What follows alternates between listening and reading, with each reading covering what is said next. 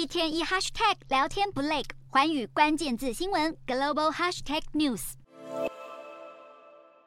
持续探底，在美元指数逼近一百零五，涨至近半年新高后，日元对美元五号贬破一百四十七至一百四十七点八价位，创下十个月来新低。这是自八月中旬后，日元再次跌破一美元兑一百四十五日元的重要关卡。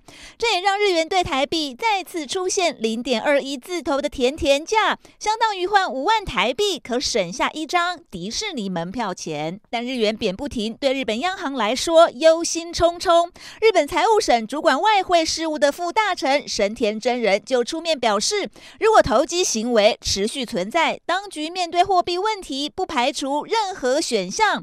神田并且提到，汇率走势反映基本面相当重要。这一番话显然是在对日元遭到抛售提出警告，这也是自从八月中以来日本当局发出的最强烈警告。市场预期美国联准会可能会再度升息来。因应依旧过高的通膨，因此带动美元走强。而日本央行预料将会维持宽松政策来刺激通膨，美日政策背道而驰是导致日元疲软的主因。只是日元狂贬，加上日本常年的通缩正在变成通膨，让在疫情后累积创纪录逾两兆日元资产的日本家庭急于寻找通膨避险工具，因此大买黄金。